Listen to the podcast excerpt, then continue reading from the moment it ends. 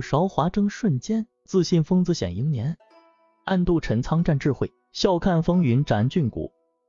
哈哈，亲爱的朋友们，我又来了。今天我们要讨论的这个成语，如果是一个人，他可能会是一位秘密特工，专门执行那些看似不可能的任务。你猜到了吗？对，我们今天的主角就是暗度陈仓，他就像是我们生活中的隐形英雄，悄无声息的完成这看似不可能的任务。一起来看看他的故事吧。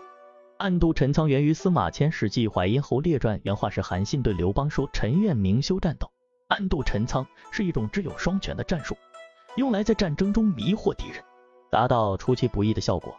这里明修栈道，即是在明面上修建一条木栈道，这就好像在明面上做些看起来十分重要，让所有人都关注的事情。而暗度陈仓就是秘密通过陈仓，这就象征着在背后做些别人看不见。但实际上才是真正要做的事情。通过暗度陈仓，我们能够看到，生活中的困难其实是我们成长的机会。只有在面对困难，我们才会迸发出平时看不见的潜力，找到那些平常我们会忽视的路径。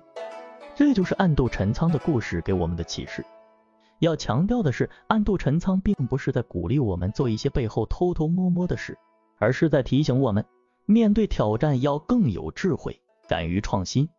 想象一下，如果你是一位企业家，面临着市场的丛林法则，你意识到只有按照传统的方式，你的公司难以在激烈的竞争中立足，那么你可以运用暗度陈仓的策略，挖掘那些被大家忽视的市场机会，寻找一条新的出路。